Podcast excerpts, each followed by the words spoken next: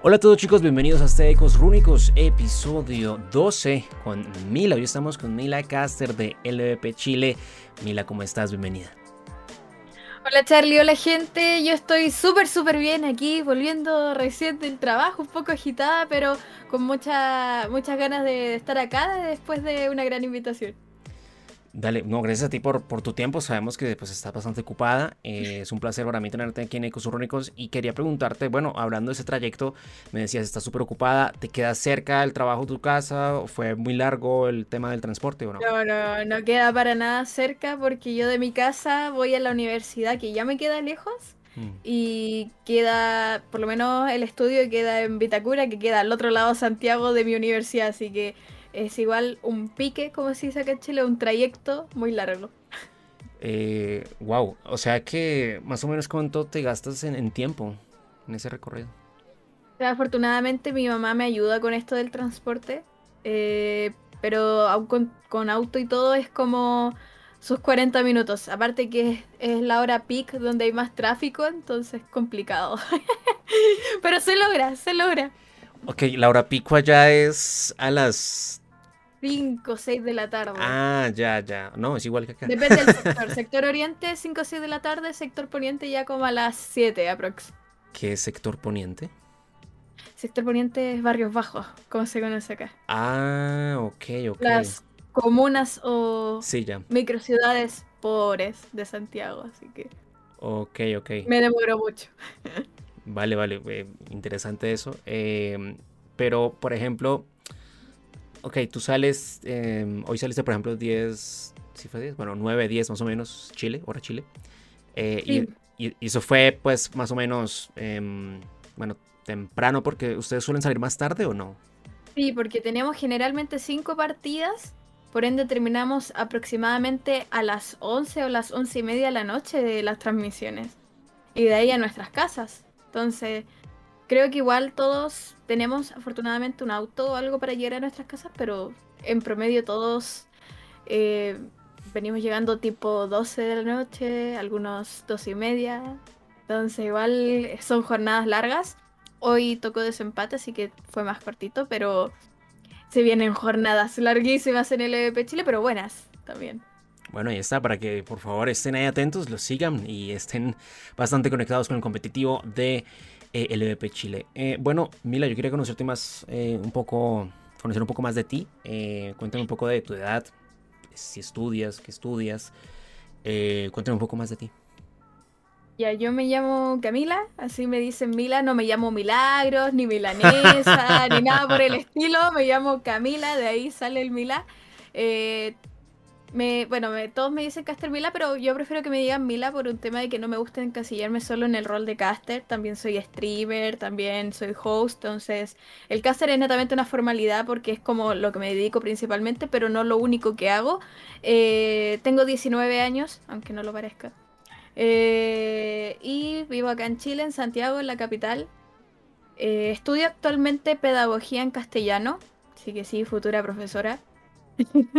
para bien o para mal. Aquí por lo menos no, no, es muy bueno ser profesor, pero es lo que a mí me gusta, es lo que a mí me apasiona y lo que he llevado también al casteo también porque al fin y al cabo comunicas y enseñas tu relato, enseñas y analizas una jugada, eh, le explicas a la gente qué es lo que está pasando dentro de la partida y por lo menos a mí, me, a mí se me hace muy grato. Eh, y nada, casteo aproximadamente a mediados del 2020 así que podría decirse que no llevo mucho en el rubro, pero creo que agarró mucho vuelo, no sé cómo, agarró mucho vuelo de la noche a la mañana y yo por lo menos estoy muy contenta con esto.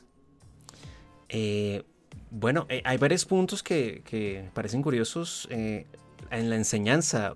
Wow, creo que es muy, es muy cierto lo que dices. Creo que el hecho de pues, poder hablar ante un público y demás te obliga a pues a manejar, a manejar eso. Y aparte pues te ayuda en ambas, en ambas vertientes, ¿no?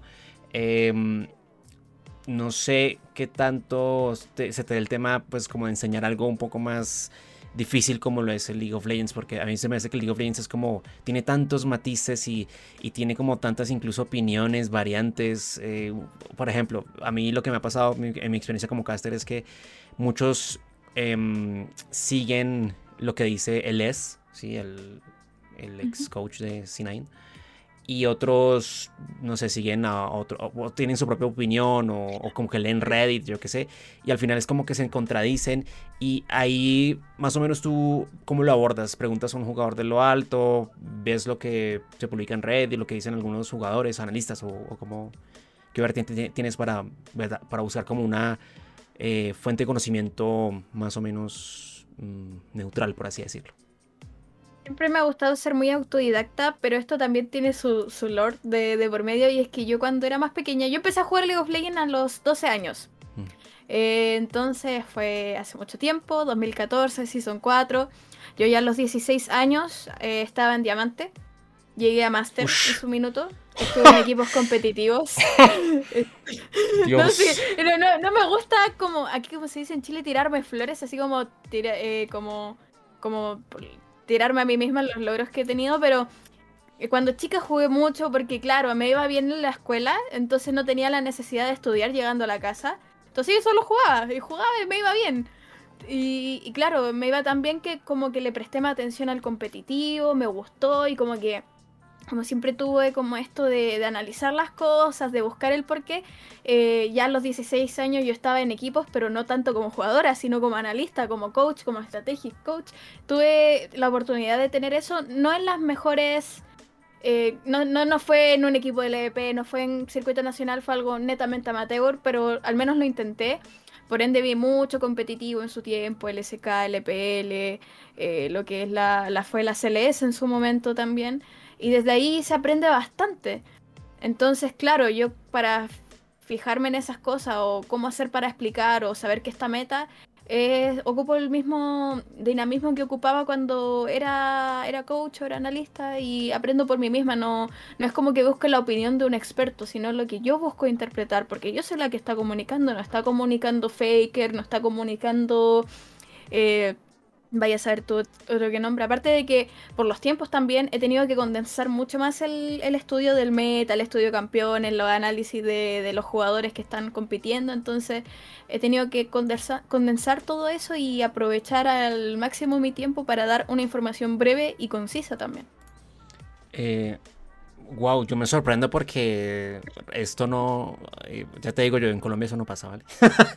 en Colombia somos unos Bronce sí, yo, hay, que decirlo, es, la realidad. Em, mira, de hecho en Colombia, el único, o sea, Castro de lo alto, ¿quién? El más alto. Actualmente estoy oro, actualmente estoy oro porque ah, de tiempo no he jugado. lo de Master fue cuando yo tenía 17 años, 16 aprox, y tenía mucho tiempo y jugaba y le, le, di fuerte al League of Legends, pero no, y ahora con el tiempo que tengo juego las placement, trato de llegar a diamante ya a finales de año y con eso estoy feliz. Porque tú conoces a Faren, sí, tú, los, tú lo ubicas, ¿sí? Eh, pues él es, él es colombiano eh, y él antes en su momento era diamante, sí, era también diamante, pero ahorita creo que es como platino o algo, sí. Mm. Y, la mayoría de, casters colombianos somos así, somos como, bueno, somos no, Lenor, Thunder, son como platinos. Y los demás somos unos. Es que ni, me da pena, me da pena, ¿no? Me da pena. Pero está bien, está bien. Si al fin y al cabo el Elo no lo es todo. Eh, piensa tú que el, ex coach de SKT, Kakaoma, era bronce. No era oro, yo escuché que era oro. Fue bronce, buen tiempo. Después subió a oro. Ok, ok, yo escuché que era oro. Esa es la que, la que yo siempre sacaba. ¿Usted sabía que el coach de, de T1 era oro. Y uno, ah, sí, sí, no, sí, entonces vea que no. Fue bronce bastante tiempo y después llegó a oro. No, sí, o sea, yo saco eso como para decir, no, no importa el elo. No importa el elo. Es que no importa el elo, al fin y al cabo, eh, en LVP Chile tenemos incluso un analista de un equipo que tiene 14 años. 14 años. No sé su elo, pero si su equipo pasó a playoff, es por algo. Eh, ustedes en una escena muy, muy, muy curiosa, muy bonita, porque, o sea, siento que el formato del sur es como más en general, tanto Chile como Argentina es muy competitivo, es como muy serio, ¿sí? Y el del norte sí somos unos payasos. Ni... no, igual nosotros tenemos lo, nuestro, también sacamos por ahí nuestras payasadas, pero... Pero ustedes, como, o sea, a raíz no sé, por ejemplo, Argentina, yo entiendo que es como por el tema del fútbol, la tradición y eso, pero también en Chile hay muchos jugadores que son como súper eh, full competitivo y, todo lo serio y no sé qué. Em, siento que eso también como que, como que fomentó mucho la comunidad, ¿no? Y aparte que ustedes tuvieron en su momento a Riot mismo en, en, Santiago de Chile, entonces siento que eso eh, aportó muchísimo al crecimiento de, de, bueno, de los esports en Chile, ¿no? Al final.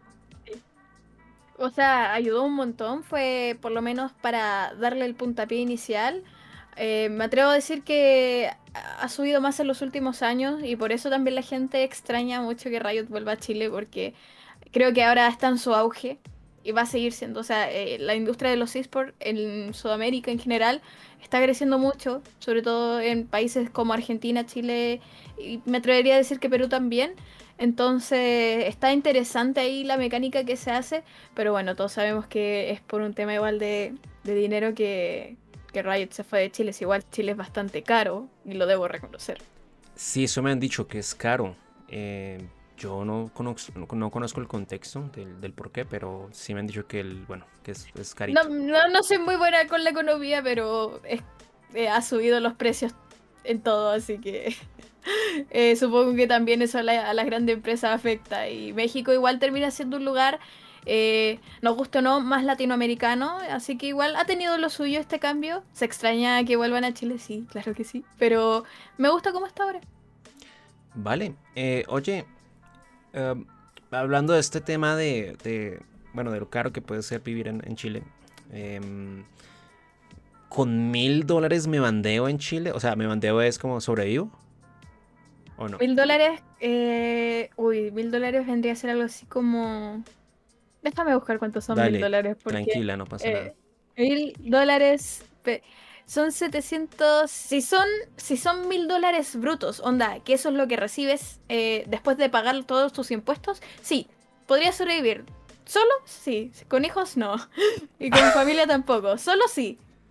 Pero. Pero no. Y, pero si es, por ejemplo, mil dólares y te descuentan 200 por impuesto, olvídate. Ok, eh, eh, ¿qué impuestos hay ahí que te... Eso es para los... Eh, impuesto a todo lo que compras, tiene un valor agregado. Todo lo que compras tiene un impuesto. Un IVA. Desde, un, IVA, exacto. Ah, desde el chicle hasta un auto, hasta un departamento, impuestos por existir. Así que. Sí, sí, entiendo, entiendo esos Cumples la mayoría de edad y pagas impuestos hasta por respirar y no sabes de dónde, pero. No, yo... A veces te devuelven el impuesto, pero otras veces no, entonces es como extraño. Yo hacía la pregunta del impuesto porque eh, pensé que hablabas de que, mm, eh, por ejemplo, si uno es trabajador independiente, no sé cómo se le diga en Chile, eh, que es lo mismo, ¿no? Supongo, pues porque es algo muy general la palabra. Sí, alguien que tiene una pequeña o mediana empresa, que es su propio jefe, básicamente. Ahí, eh, por ejemplo, acá en Colombia pagas una cantidad ridícula de, impuestos y eso hace que, pues, muchas empresas, o sea, que muchas personas independientes, pues, quiebren, ¿sí? O que no, no puedan sobrevivir. Eh, yo, yo, pensé, yo preguntaba que, yo preguntaba por esos impuestos, ¿no? Por esos impuestos que, que pueden ser, no sé, del Estado a, a independientes. ¿Eso existe allí? Por ejemplo, no sé, uno de freelance en, Chile tiene que pagar un impuesto. Eh, ahí me pillaste. La verdad no tengo mucha idea porque mi mamá es trabajadora independiente, por ejemplo, pero creo que hay que como formalizar la empresa para que recién se, se te cobre impuesto. Mi mamá ahora como que vende así como súper piola, como se dice, así como muy tranquila, sin un nombre en, de empresa, por Instagram, entonces ah, creo que no, no, le cobran. Claro, entonces, pero si ya la registras así en un... En, mm, ya. Ya con, con, contrato y cosas así, ya. ya, ya otro tema. Vale, eh, no, sí, aquí, por ejemplo, el problema de Colombia, que afecta a todos los, todos los gremios, incluidos los esports, ¿sí? Es eso, que acá hay una cantidad de impuestos absurda para absolutamente todo y por eso muchos eh, les da hueva, ¿sí? Hacer empresa, porque es que no ganas nada por los impuestos. Eh, bueno, volviendo a ti, eh, quería preguntarte, bueno, un poco más de tu historia como, como no, me gusta usar la palabra gamer, pero la, la voy a usar como gamer. ¿Cuál fue tu primer videojuego favorito? Eh, creo que el LOL. ¿En serio? creo que fue el LOL. Es que, bueno, siempre jugué cosas casi como muy de, de a ratos, como tipo la Wii, su Mario, su, su Metroid, su Just Dance. Eh, como que nunca me dediqué a un juego, por ende no tenía un juego favorito. Simplemente jugaba cosas de forma random. Jugaba mucho en la Play. Eh, me gustaba, por ejemplo, mucho los juegos de superhéroe, tipo Batman, la trilogía, la, la adoro. Y otros juegos, pero cuando conocí el LOL, no sé si decirle que fue mi juego favorito, porque actualmente mi juego favorito vendría a ser el Valorant. increíblemente. Eh, pero sí el juego que más le dediqué y como que más despertó en mí capacidades que estaban ahí innatas, pero apagadas. Como lo era el liderazgo, como la paciencia. El League of Legends se requiere mucha paciencia, que hay situaciones que te sobrepasan y hay que saber sobrellevarlas, respirar, seguir o calmar los aires cuando se empiezan a flamear y cosas por el estilo. Así que creo que dentro de todo el LOL sacó lo mejor de mí. También despertó cosas malas, como un poco la pereza, el sedentarismo, pero que a medida que fue creciendo, porque es típico que uno adolescente, 15 años, quiere puro jugar, no quiere salir, no quiere hacer nada, y es una etapa, a mi parecer, súper normal, pero cuando ya me volví adulta, supe eh, tener un equilibrio perfecto entre jugar lo justo y suficiente y pasarla bien, ya no tanto de forma competitiva, y trabajar, estudiar de manera óptima sin afectar eh, a mis pasatiempos. Así que se podría decir que el LOL porque trajo cosas muy bonitas y actualmente es el Valorant porque es un juego, un tactical shooter. Yo nunca había jugado tactical shooter, nunca jugué Counter Strike, por ejemplo. Entonces se me hizo todo un desafío y estoy ahí como esforzándome mucho por estar a la altura de, de un jugador bueno o jugadora buena promedio. Eh, bueno, muy interesante esa historia. Lo de el Valorant, yo la verdad no puedo. No, no me da, no me da el Valorant. No se me da. Sí, no, no se me da. Eh, por un montón de razones. Eh, sin embargo, eh, yo jugaba Counter, ¿eh? Eso es lo chistoso. O sea, jugaba Counter. Era más. Sí, no me iba tan mal. Pero mm, lo dejé de jugar y después cuando retomé me pasaba esto de que, no sé, estás en una esquina, estás shifteando y, te asustas. O sea, yo soy muy asustadizo, me asusto por todo. Sí, sí, me pasa, a veces me pasa. Me asusto por todo, o sea, un disparo, me matan, no sé, no sé cómo me matan y, o sea, pego el grito así como, como si estuviera jugando Outlast o algo así. Y, sí, me pasa exactamente. Y me pone muy de los nervios, entonces la paso muy mal, entonces por eso no, no lo juego.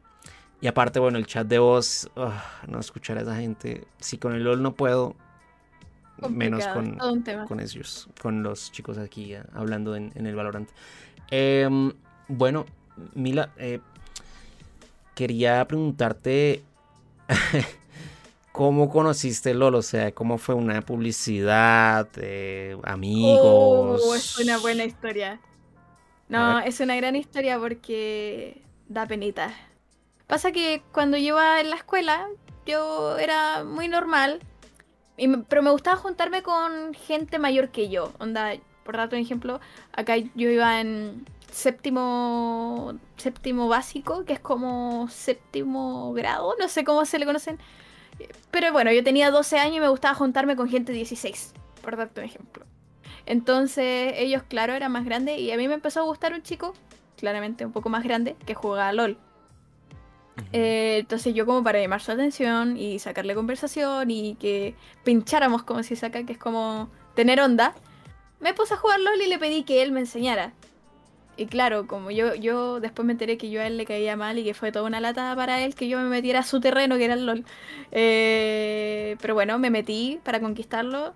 Y claro, aprendí, le, le metí esfuerzo y traté de jugar con él y él me rechazaba las partidas no, no quería jugar conmigo, me evitaba a toda costa. Igual creo que era de, chica era un poco hostigante, debo, reconocerlo, pero, pero me dolió en el corazón y después me enteré, después me enteré que a él le gustaba mi mejor amiga. Que no jugaba LOL, entonces dije, dije, dije, aprendí a jugar y con toda esta, con todas estas palabras, sí, aprendí a jugar esta huevada por amor y me terminan rechazando por mi mejor amiga fue, fue triste. Dejé el LOL por medio año, por una especie de depresión amorosa. Y después volví porque me gustó otro cabro que también jugaba LOL. Y dije, ya, lo vamos a retomar. Y esta vez sí funcionó. sí pude conquistarlo. Ok, ok, wow, qué, buena historia. qué, buena historia. Em, no, yo no tengo una historia tan épica.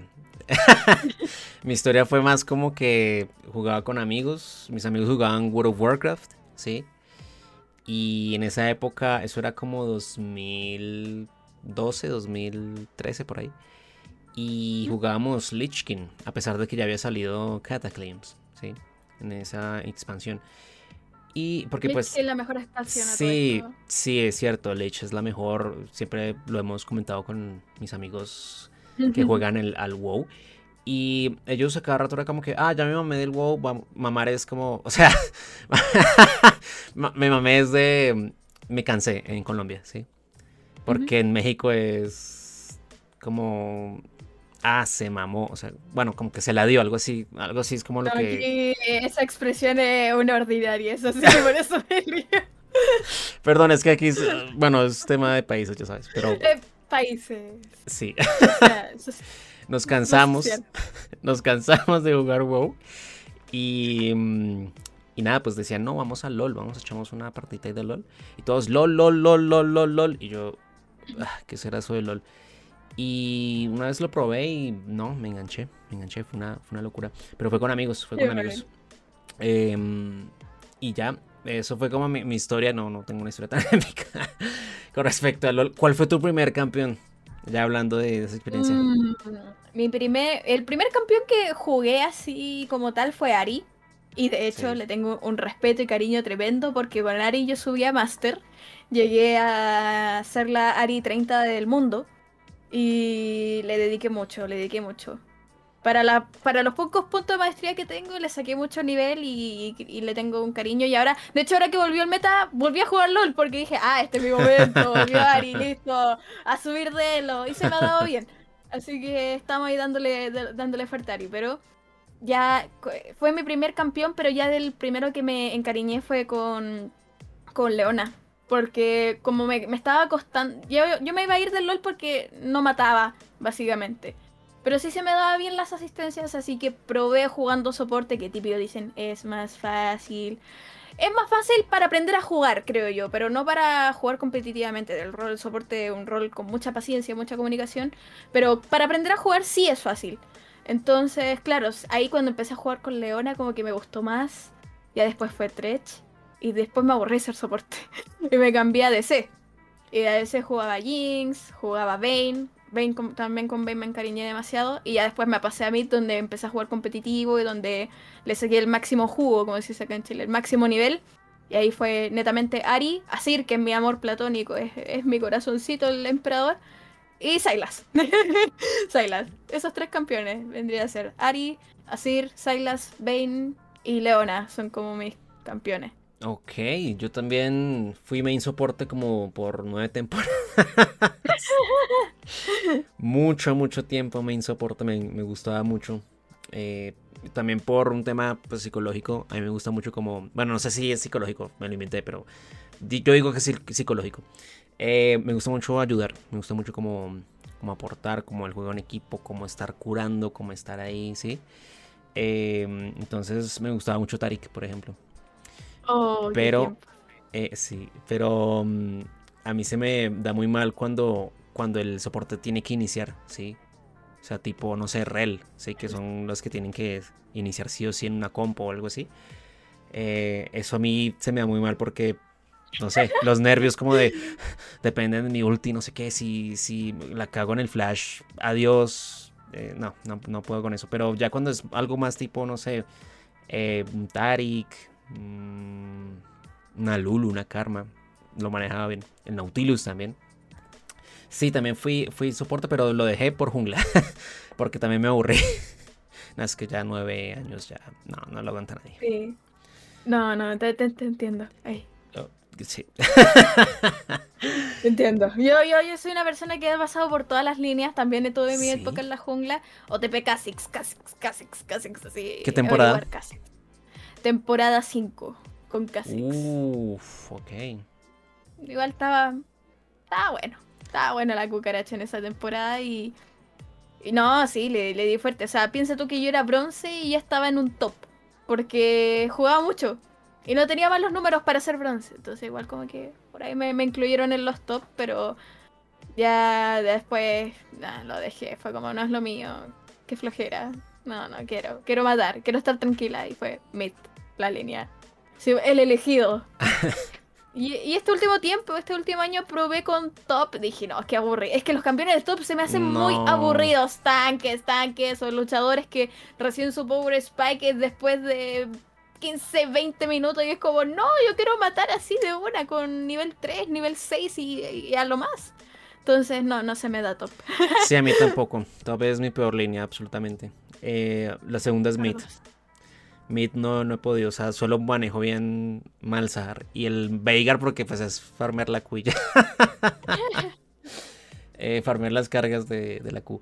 Eh, bueno, yo yo creo que pues es un, es un, o sea, es un proceso muy, muy interesante, ¿no? Como que uno va transicionando en muchas líneas y, y a veces uno pues pueden tener los jugadores profesionales que están, no sé, X años en, siendo tiradores, se pasan a medio, ¿sí? Y van así como rotando. Creo que eh, ahí uno como que más o menos se pone en esa, en esa piel porque eh, si es un poco, pues no, cansón, ¿no? Estar ahí 9, 8 años. Canzones fastidiosos, como, sí, como aburrido. Eh, estar ahí mucho tiempo en esas líneas y, bueno, creo que el cambio también es, interesante. Pero, oye, ¿tú cómo conociste los esports? O sea, estando en Chile, estando rayo de ahí, todo el ecosistema fue una publicidad, fue, no sé, un cliente de Riot ahí salvaje, ¿cómo fue? Fue más o menos con un cliente de Riot salvaje, eh, porque siempre me aparecía en coreano y yo como, ah, no quiero ver, no, no quiero ver coreano. Y no por un tema que no me gustan, sino que no, entendía las transmisiones, onda, una vez me metí, como que no entendí nada, no duré ni cinco minutos y chao. Pero cuando empezó la CLS, sobre todo, sí, 2015, mm. 2016, ahí ya, ya se puso lo chido, se puso bueno, porque eh... Ay, qué vergüenza, pero me encontré. No voy a decir el nombre del jugador, pero encontré un jugador muy guapo en ese entonces dije, oh. recién, vamos a. Porque salía en la portada. Es que si yo digo. Es que yo. yo te, no, no, no lo digas. jugador, lo me, me, van a. me van a. No, no, no sé si. No, ya eres caster, me van no. A, me van a. Me van a huevear. Como si dice que en Chile me van a. Ya me van a joder y no quiero. Entonces dije, oh me llama la atención, clic aquí. Cliqué y lo encontré súper interesante. Yo, yo una pibita de 15 años, chiquita, y jugando LOL en la casa de su tío porque en mi casa no tenía internet. Cabe recalcar. Y ya estaba viendo y me gustaban mucho los casters, así encontraba muy emocionante a Corsario y Rafa May, que eran los que estaban en ese entonces. Ah, eh, Corsario que con él actualmente, no sé si decirlo amistad, pero sí hemos tenido una relación trabajo muy bonita. Eh, ha sido una persona muy amable conmigo y que ha, validado mi, trabajo y que por lo menos yo me hace feliz eso. Eh, pero eh, lo encontraba chévere y, y cómo mostraban los campeones. Me gustaba mucho cuando sacaban un campeón que a mí me gustaba porque gracias a eso también aprendí a sacarle el máximo provecho a una partida. Como farmear, aprendí mucho mirando. Mucho mirando competitivo, ni siquiera con el análisis del analista, sino que mirando, miraba al carril central X que mostraban ahí. Eh, fue como, oh, está farmeando primero estos minions, después esto para irse para acá, subir de nivel y, oh, y como que todo se me hacía sentido y dije, no, qué genial, tengo que seguir viendo esto.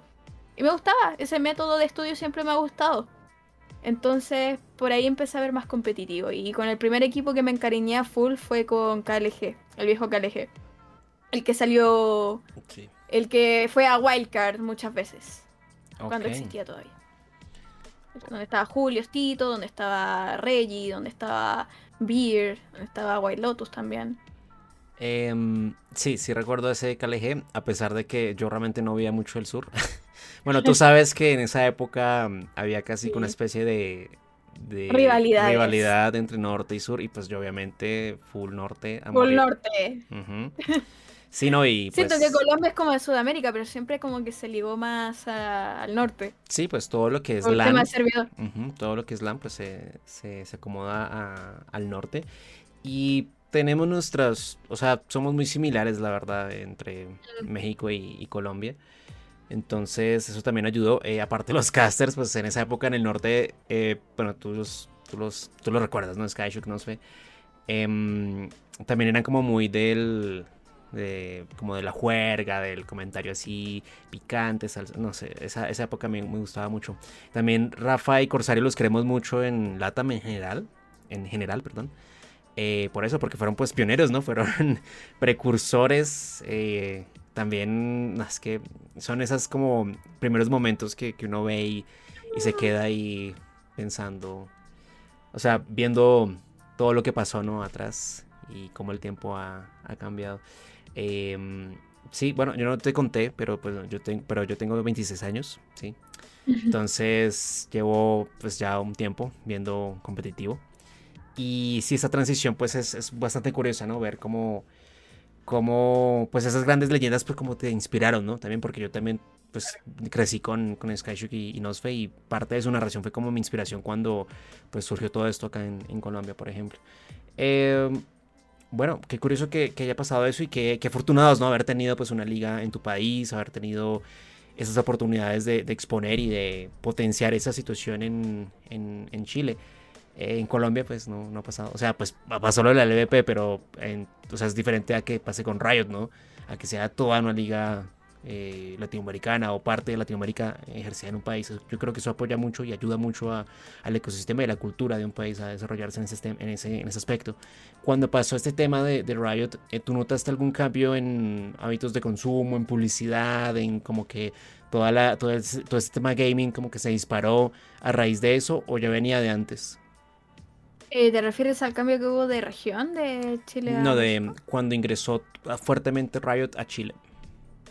Antes ah, de eso había algo o no? Mm, la verdad no recuerdo. Igual era bastante pequeña y yo solo jugaba, como que no me enfocaba mm. en lo demás. De hecho, cero noción de lo que pasaba en Chile en general por estar okay. jugando. Estaba, mi mundo era el LOL, literalmente. Sí. LOL me lo sabía al derecho y al revés, pero la verdad en temas de marketing y cosas nunca eh, supe cómo anduvo. Solo sé que sí les fue bastante bien, que hicieron hartas cosas. Desgraciadamente Nunca me motivé a una final acá en Chile, en el Boystar Arena o en el sur de Chile. Ah, ¿nunca fuiste a una presencial? Sí, yo cometí el grave error y ahora me arrepiento durante todo este tiempo ¿Y por qué de no, no ibas? haber ido nunca. Porque yo no tenía muchos amigos cuando era chica. Era Ah, de verdad una persona. No sé si. No, no, es, no era antisocial, pero sí prefería estar sola. Aparte que siempre estuve mal acompañada. Entonces, como que prefería estar sola y dije, hay que fumar una final sola. Yo sabía que mis papás como que no quería que me acompañaran y tampoco ellos iban a querer, así que como, bueno, no lo veo, total, ¿qué me voy a perder? Y ahora digo, me perdí de mucho, me perdí de mucho, debí ir sola, debí sociabilizar ahí. Entonces fue como, bueno, ya no importa.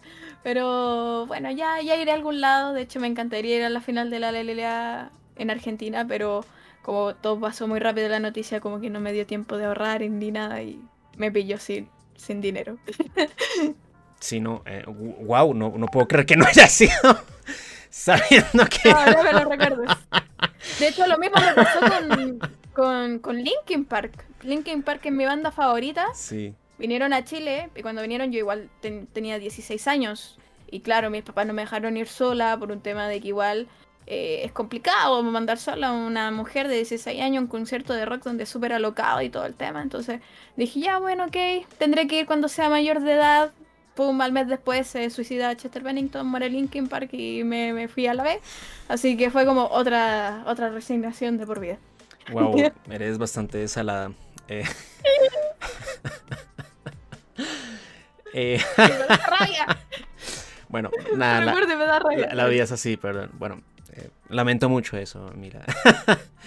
la, la, vida es así a veces, ¿no? Eh, quería preguntarte, bueno, ¿cómo fue esa transición para ser caster? Eh, ¿Empezaste en qué? ¿En cosas de comunidad? Como iniciamos algunos. Eh, ¿Se te dio la oportunidad de una con el EVP o cómo fue el proceso? Uy, no, no, no, miren, no se dio de una, pero sí fue un, una razón bastante interesante. Y es que mi sueño desde que empecé a jugar LOLcito en general fue ser streamer. Pero yo tenía un notebook de la Junaep, como se dice acá en Chile, que es como un notebook del gobierno. Así, ultra ah. mega malo. Con pero, 4 GB pero al menos, y un, un, Intel un Intel Atom o Celeron. Al menos así, te dan, a, acá no pasa eso. O sea. No, no me, es que no me lo dieron. Tiene esas características, no, no me lo dieron, me lo dieron mis, pa mis padres con su okay. dinero. Si el gobierno nunca me ha dado nada. Ah, pero. Bueno, okay. Ah, bueno. pero bueno. Eh, el tema es que tenía esas características y, me iba al LOL con lo justo y necesario. 40 FPS y 20 con un aislado y en TF. Así que, bueno, horrible me iba. Pero con eso llegué a Master, ojo. Así que se puede. No digan que los FPS son un impedimento. Ya, pero bueno, la cosa es que ya mis cumpleaños número 18, que fue el 2020, justamente, en abril del 2020, mis padres se esforzaron mucho y me regalaron un otro notebook, pero más bueno.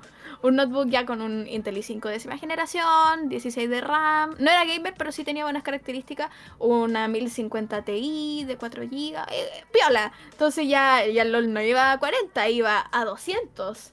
Eh, y podía streamear eh, a 720, 30 FPS y con el PC sobrecalentado, pero podía. El tema es que ya, yo empecé repiola, no me veía mucha gente porque estaba recién partiendo. Y un amigo que ya era caster, que se llama Pillo, eh, y lo quiero mucho, siempre lo menciono. y es que él me dijo, pero mira, para, ¿por qué no haces un show match? Consíguete a, a 10 pibes que quieran jugar eh, hacemos un show match, yo lo casteo y tú me analizas, ya que como yo tenía este historial de coaching, de análisis y toda la parafernalia, fue como, ya démosle, démosle, así viene más gente, conoce el canal y la pasamos bien. Y en efecto fue todo un éxito, llegó harta gente y me gustó. Me gustó eso como de analizar en un principio. Pero analizar de una manera más en show, no tanto así como brusco, como pero ¿por qué no farmeo de esta manera? Sí, sí. No, no hater, sino family friendly, bien interactivo, explicativo, bla, bla, bla. Y me gustó mucho, entonces ya dije, hoy podría igual intentarlo, ¿por qué no? Entonces el, el, pillo también me dijo, oye, igual como que tenía una voz bien buena, eh, tienes buena dicción, sabes lo que hablas, tienes buen de, desplante, entonces, ¿por qué no le das? Y dije, ok, y mi primer acercamiento fue mi universidad. Yo ingresé a la universidad del 2020, que es la Universidad de Santiago de Chile, la USACH, ahí para los amigos. E hicieron un torneo de League of Legends entre alumnos de la universidad. Así, for fun, de hecho no había ni premios. Y me invitaron a... Yo, yo me ofrecí como caster porque no tenían caster. Tenían a un chico, iba a castearlo solo y dije, no, mejor lo acompaño. No seré la mejor, literal solo he casteado dos partidas, pero así como para que para que, para que sea entretenido. Y a la gente le gustó, a pesar de que yo estaba casteando con un micrófono de esos que se escuchan horrible, como los más baratos del mercado. porque lo pegué en equipo.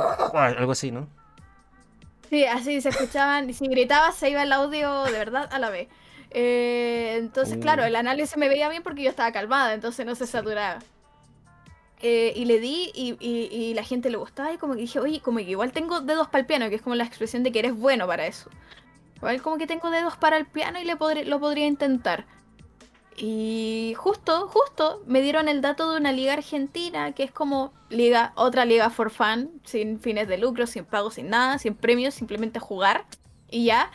Eh, que más encima supuestamente habían como clases de casteo. Como que había un chico que iba y te veía castear, o te escuchaba, mejor dicho, te escuchaba castear, te daba feedback y te daba material de apoyo. Ya yo fui, y bueno, no, no fue tan así, simplemente te miraban y te criticaban. Pero me ayudó a conocer eh, a otros chicos que también querían, y entre nosotros nos ayudamos. Nos empezamos a escuchar, empezamos a dar feedback, así como si fuéramos un espectador promedio, y eso ayudó bastante. Y me di cuenta, bueno, ya después, entre, paréntesis, cambié el micrófono, me compré un HyperX. No este, me compré el rojo. Publicidad. no, perdón. No, perdón, pero. Te pero bueno, me compré el rojo. No, de hecho, todo lo que tengo es Logitech menos. molestando, molestando. Ya, la, la cosa es que cambié el micrófono y, como mejoró el audio ya podía emocionarme más, porque yo siempre tenía emoción pero sabía que no podía soltarla por el micrófono que iba a explotar. Entonces ahora sí podía. Entonces, ¿qué hice yo? Me cambié a PvP. Porque hace rato que tenía ganas de relatar una pelea, porque siempre se me dio esto de hablar rápido. El chileno habla rápido, naturalmente. Sí. Y sí. y bueno, yo tenía la habilidad de hablar chileno por dos, así como ultra mega rápido sin, sin trabarme. Siempre fui buena para los ¿Puedes darme una prueba de, ese chileno por dos? Eh, aquí estamos jugando League of Legends en Eco Rúnico junto con Charlie, junto con Mila. Tenemos de sponsor a Movistar, a vale, Colwitz, vale. Logitech Auros, LB, Colombia, que se pone la camiseta. Vale, te creo, te creo. Ya. No, y eso de 1.5. Pero bueno, ya. Eh, cambié el micrófono y me, fui al PvP ya después fue más o menos autodidacta. Onda, mi propio amigo Pillo, el que me introdujo al casteo, me escuchaba, me decía, oye, como que tienes esta muletilla muy pegada, trata de subir aquí, trata de bajar allá. Y empecé a castear de verdad liga así mucho for fun, pero me hice buena fama, no sé cómo, créeme que no sé cómo. Y en una, una chica, eh, la Balu, la Balu que también es caster, me invitó a castear con ella a Wonder League. me invitó a castear con ella Wonder League, que es de High Producciones, una productora acá en Chile. Eh, y fue uno de los pocos torneos femeninos que se han hecho. Y ya ese fue mi primer evento pago. Fue el primer evento donde me pagaron. Esa sensación es, es muy linda, ¿no? Y luego, ah, sí, ah". y ahí me di cuenta de que se puede. No sé si vivir directamente de esto, pero sí trabajar y generarlo como un, un segundo ingreso importante cuando ya te dedicas un buen tiempo. Pero ahí le di y practiqué, me acuerdo que me esforcé mucho y y me motivó también a arreglar mi imagen, porque yo como, como nunca me interesó la gente, ¿no? Como insisto, no era de antisocial, pero siempre estaba preocupada de mí. Iba al colegio a estudiar, veía que mis compañeras se preocupaban mucho de su físico, del maquillaje, que de esto, y yo como... Yo me peinaba y iba al colegio, y era, es como... No me importaba nada de mí. Pero esto me ayudó como a también trabajar en mi imagen, bajé harto de peso, bajé 20 kilos, empecé a alimentarme mejor, se me activa, leer mucho más, como que de verdad el casteo me cambió la vida, así me hizo una persona muy sana. Eh, dije, ¿por qué no casteaste? O sea, estaría como... Oh, ¿Dijiste 20 kilos? Sí. Dios mío. Eh, no, si yo te mostrara una foto de mi credencial universitaria no, no me reconocerías. Pero el tema es que eso me ayudó mucho, me esforcé y en la Wonder nos fue bien. Tuvimos buena recepción. De hecho, en la Wonderle que me conoció Corsario porque su novia estaba viendo la transmisión y le mostró la transmisión a él y fue como, me dijo, oye, casteas muy bien, tiene foto. Y yo como, oh, esta es la motivación que necesito. Y la gente, oh, mira, lo hace súper bien. Oye, oye, le pones mucha función porque a veces yo debo admitir que al principio tal vez no tenía los mejores recursos de habla, pero sí tenía emoción y eso es como el 60% del trabajo listo, la emoción. Entonces, me, a veces, de verdad que yo le entregaba mucha emoción y hasta el día de hoy lo hago. Y a veces me, salgo del libreto, pero es que me gusta mucho ser yo. Yo mientras casteo. Yo soy una persona muy susceptible a la emoción. O soy blanco o soy negro. Entonces, cuando pasa algo que a mí me sube mucho, me da adrenalina, exploto. Y es genial, es genial. Y es genial cuando la gente también lo, lo valora. Porque hay gente que también no lo valora y le gusta un casteo más pasivo y todo, y está bien. Pero trato de adecuarme a todo lo justo y creo que he llegado a un equilibrio. Pero bueno, después de Wander se abrieron un montón de puertas. Se abrió. De hecho, postulé a LVP por primera vez el 2020. No quedé. Creo que tenía muchas cosas que mejorar en ese entonces. Ya se dio la oportunidad después, este año, 2022. Eh, entre medio tuve hartos eventos, eh, así como por allá, también con productoras, con pagos eventos presenciales, estuve también en el, el Girl Game Challenge, que es como el evento femenino mundial máximo que existe hasta el momento. El mundo femenino me ha ayudado un montón, creo que de ahí también me pude sobre tuve, pude sobresalir porque hay pocas mujeres caster, o sea, están contadas con los dedos de las manos. Entonces se fomentó mucho eso, han salido muchas chicas caster buenas eh, también como Mitsu en Valorant, que también es como de mi generación. Casters pandémicas, como le digo yo, porque nacimos en pandemia. No, nosotros no tuvimos presencial hasta ahora. Todo fue online, todo fue por OBS. Entonces, interesante, pero así fue. El gran, el gran punto de partida fue la Wonderly y, de ahí no, no paramos más. Ya fueron eventos piolitas, como se dice eventos ya de pago, así como de una vez, y seguir practicando. Ok, ok, creo que, bueno, es un proceso bastante rápido, si te soy honesto. Eh, yo, creo, yo creo que también se debe a que, pues, al contexto que ustedes tienen en, Chile, que siento que es un poco más eh, abierto, más liberal que, pues, en mi experiencia como en Colombia, que es mucho más difícil. Em, pero bueno, tú me comentabas que, por ejemplo, tú no salías tanto ni ibas como, como a, los a las típicas quedadas o, o encuentros de fans de LOL. Yo lo llamo a eso eh, como encuentros de comunidad, ¿sí? Em, ¿Tú en algún momento te inviscuiste con la comunidad así LOL era más casual o no? Como tipo eventos, ir a, no sé si en, dentro de esa comunidad existía algo como ir a un festigame o algo así. Em, sí, sí, sí, hubo festín, pero como te digo, me, iba a pereza ir sola a ese tipo de juntas. Que no tenía amigos, los amigos que en realidad no tenía muchos amigos, y los que tenían no jugaban LOL como que no les gustaban los videojuegos así, como para acompañarme a un festín. Eran más de la onda anime. Sí, fue mucha convención anime. Soy una mm. otaku. Me baño, pero soy una otaku. Eh, y claro, iba más como a las anime expo y esas cosas, pero no a eventos gaming. Porque eh, no me consideraba, es que también hubo un tema de que yo no, no me consideraba gamer, onda. Y eso ah, está mal, o sea, me vengo a dar cuenta recién que estuvo mal el no considerarme gamer, porque para mí gamer era una persona que jugaba muchos videojuegos, una variedad grande. Hmm. Pero en realidad gamer es el que se siente gamer y ya, el que juega y se siente bien jugando y le dedica su par de horas a eso. Entonces yo decía, oye, pero yo juego puro LOL, no conozco muchos juegos, no, no, no conozco el Call of Duty, no conozco esto, no conozco, he jugado solo LOL. ¿Y si yo juego Wild Rift, soy gamer? O sea, si juego en el celular, ¿sí? Ok. Sí, totalmente. Y si jugué Candy Crush, también eres gamer. Cualquier juego eh, para mí que le dediques horas y te guste y te apasione, te hace gamer automáticamente, independiente de que no, no, tengas mucha variedad, pero en ese tiempo sí pensaba así, producto de un estigma que se genera, así como, ay, ¿eres gamer? Y, eh, y sobre todo a las chicas, como, ¿te consideras gamer? Y a ver, ¿cuántos, de, ¿cuántos juegos has jugado? Es como, loco, eh, recién me vengo a dar cuenta, pues de muchos años que eso fue ultra mega machista y muy eh, la bajo un montón y es como, bueno, yo solo juego LOL, creo que no merezco ir a un festigame. O al menos eso pasaba por mi cabeza. Aparte no tenía mucha gente que me pudiera acompañar. Más allá de mis padres. Porque tampoco tengo hermanos. Tengo un hermano, pero es pequeño. O sea, nos llevamos por 10 años. Es como imposible que me acompañara él. Entonces, no, no iba, no, no, se, no se me daba. Me hubiera gustado. De hecho, ahora creo que van a retomar Festigame presencial. Ahí sí voy a ir. Eh, pero nada, no fui, siempre los miraba de lejos. iba más a las convenciones anime. Vale. pero sí fui a una junta a KLG, me acuerdo. Es como la única junta que fui. tenía un amigo que sí le gustaba KLG y ahí fuimos los dos. ¿Y era grande esa junta? No, fue una junta como 50 personas. No, menos, como 30 personas en un parque de Santiago. Estaba todavía vivo Cobayende. Uh, ok.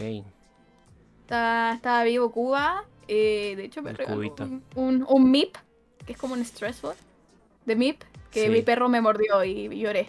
Lloré porque fue el único recuerdo que tenía del Cuba antes de que muriera. ¿Cómo recibiste esa noticia de, Cuba cuando pasó? Uy, mal, sí, Caleje fue mi equipo favorito muchos años. Hasta el año pasado fue mi equipo favorito. Eh, pero ya no, no es el Caleje de antes, entonces también así como me, enamoré, me desenamoré. y ahora no sé, no tengo equipo favorito, la verdad, no, no me he encariñado con ninguno a esos niveles, al menos. Ni con el EB por tema de que no no hay que mostrar favoritismo. Y tampoco tengo un favoritismo, o sea, eh, yo me considero una persona que no, no, es blanco, ni es negro, ni es gris. Es como yo, soy todos los colores, a mí me gusta todo. Me, me gusta todo, me, me, gusta este equipo, pero también me gusta este. Me puede gustar un equipo tabla alta, como de tabla baja, un equipo LLA, un equipo que es rival con otro. Entonces yo nunca vas a como, ah, la mira se pone la camiseta de este. No, yo, yo tengo todas las camisetas. Entonces, eso me pasa a mí, me, me gusta todo. Eh, ¿No tienes ningún favorito estilo, no sé, algo pues de los grandes? Me refiero, no sé, G2, un Fnatic, un T1. No, incluso con, ni con T1 me, puse la camiseta, con nadie. con nadie, yo con el único equipo que me puse la camiseta fue con KLG. En su minuto. Y cuando desde que murió el Cuba, no.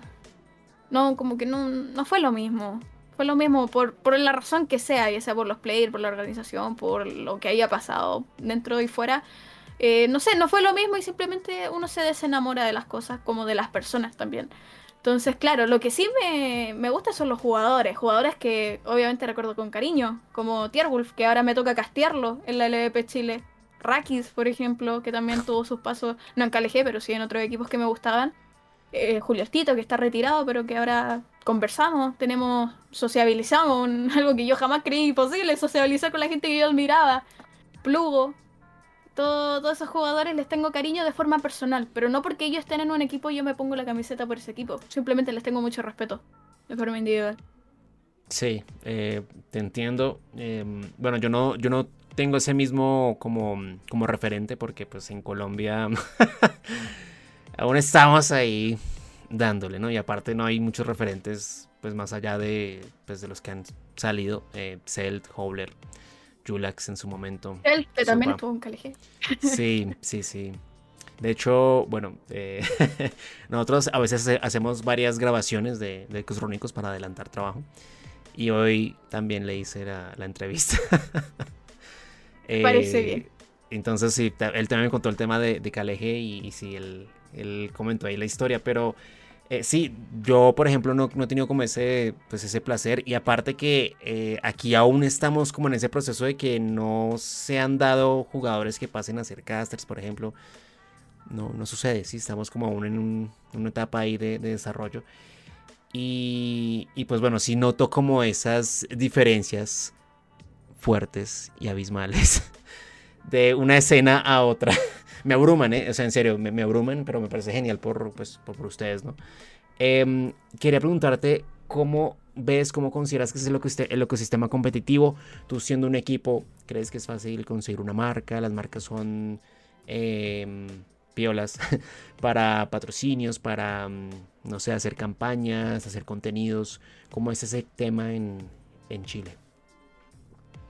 Eh, Mira, para mí por lo menos es un amor-odio, porque creo que es muy abierto, de hecho varias marcas que no se enfocan directamente al gaming están apostándole al gaming como tiendas de retail tipo Falabella, por darte un ejemplo, no sé si hay Falabella en Colombia, pero Falabella le está apostando mucho al gaming acá en Chile. Eh, de hecho hizo alianza con Movistar, entonces tienen ahí un, un ciber en un Falabella, imagínate. Grande Movistar. Tienen un ciber en un Falabella acá en Chile. Ustedes tienen un equipo, ¿no? ¿Ah? Tienen un equipo, ¿no? De Movistar allá en Chile. Eh, ¿El Optics? Movistar Optics. Sí, sí. Movistar Optics.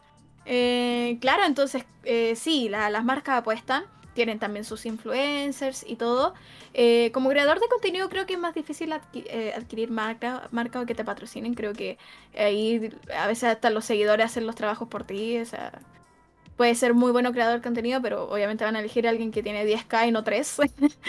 es más probable.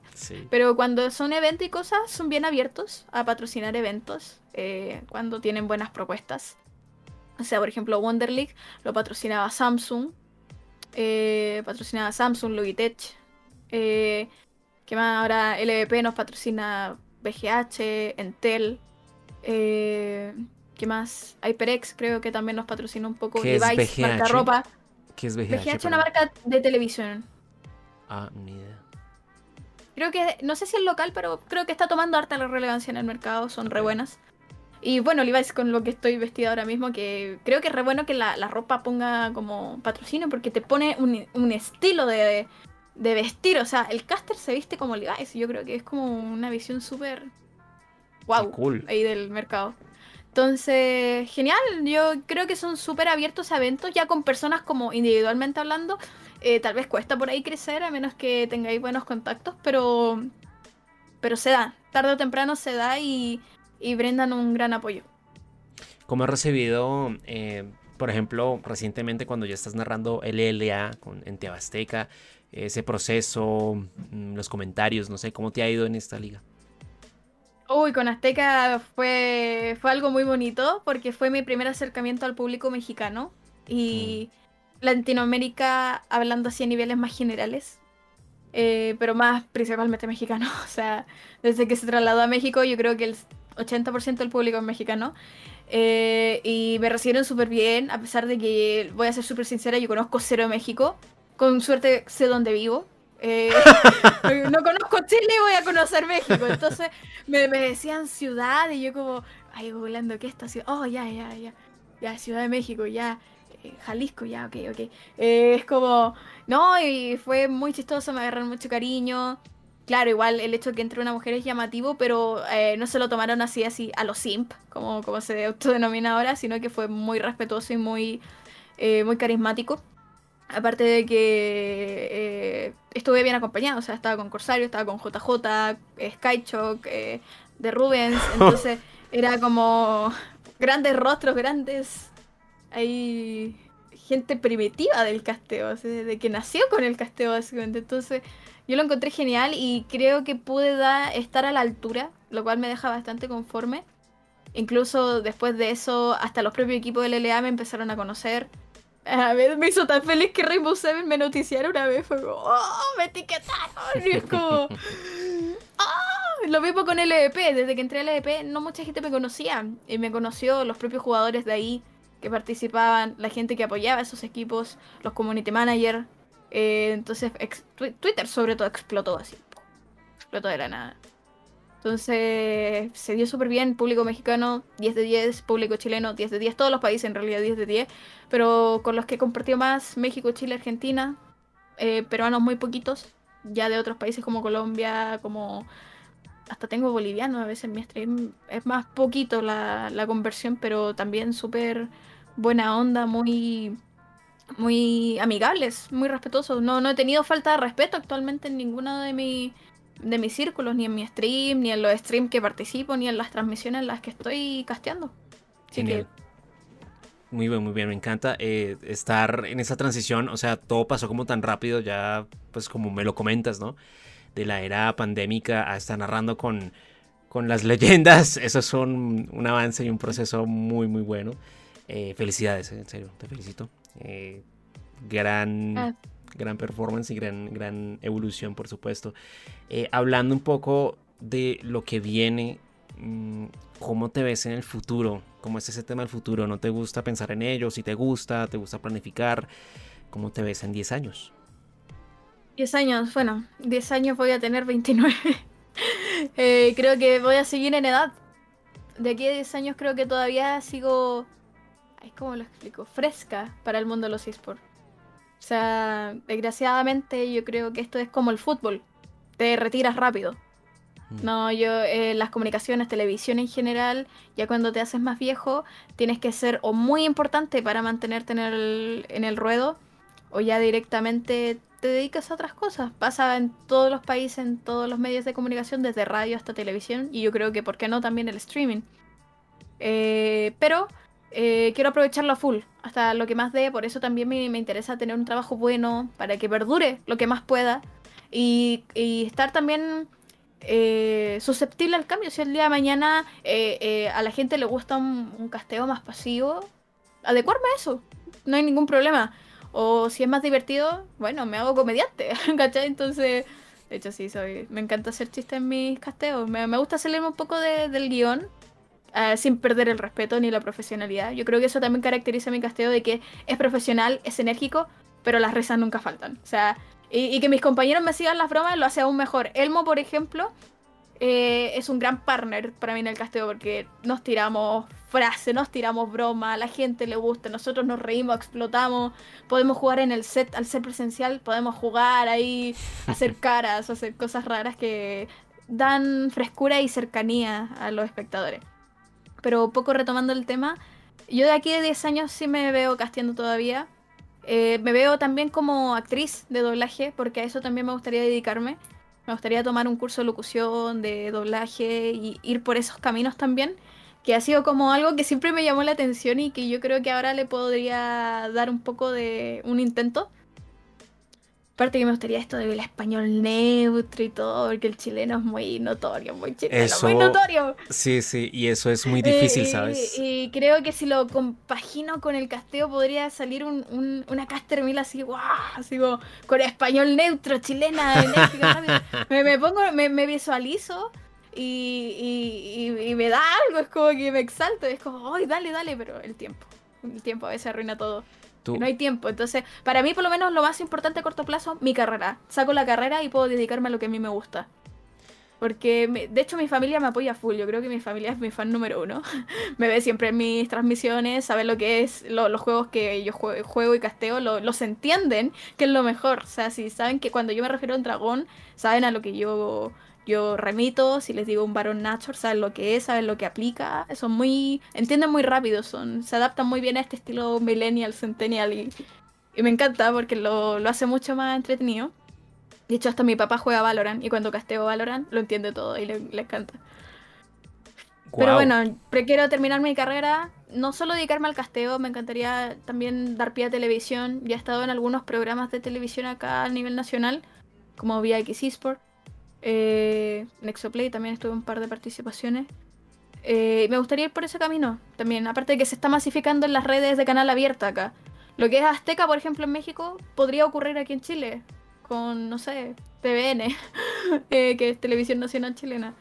Entonces, eh, creo, quiero verme a futuro en eso, televisión, radio, doblaje y casteo. Ya después, profesora, cuando ya no dé más eso, ya, ya sea una cuarentona y tal vez nadie me quiera contratar y, y hayan también talentos nuevos que también hay, darle, hay que darle oportunidades a ellos y a ellas, a los que están recién partiendo en 10 años más y que te van a tener como referente a ti, darles el espacio de crecer a ellos. Todos merecemos tener el sueño. Y a veces ya uno ya es viejo o vieja y quiere dedicarse a cosas más maduras y ahí es cuando yo voy a retomar la pedagogía. Vale, eh, bueno, una un currículum bastante amplio vas a tener a futuro, eh, según lo que me comentas. Eso ya es otro tema. eso, eso, ya es eh, otra, cuestión, pero sí, me parece que eh, es muy emocionante ¿no? escucharte con, con esa emoción de cara al futuro y espero que te vaya muy bien porque realmente tienes mucho talento. Y parte del por qué te invitamos es por eso, porque pues bueno, siempre es bueno ver caras nuevas, ver personas nuevas en, en la escena latinoamericana y creo que es la segunda invitada internacional, sí. Sí, sí, la segunda de Ecos Así que un honor. muchas gracias por atender el llamado. Gracias a ustedes. Por, por, la amabilidad también, por la cordialidad, por el respeto. Em, y nada, pues Mila, en serio, muchas gracias por participar. Esto fue Ecos Rúnicos, episodio 12 con Mila Caster. Caster de LVP Chile, por supuesto. Yo soy Charlie y nos vemos en una próxima ocasión. Hasta luego. Chao, chao. Descubre más personajes siguiendo las redes sociales de LVP Colombia. Comparte y dale me gusta para más contenido.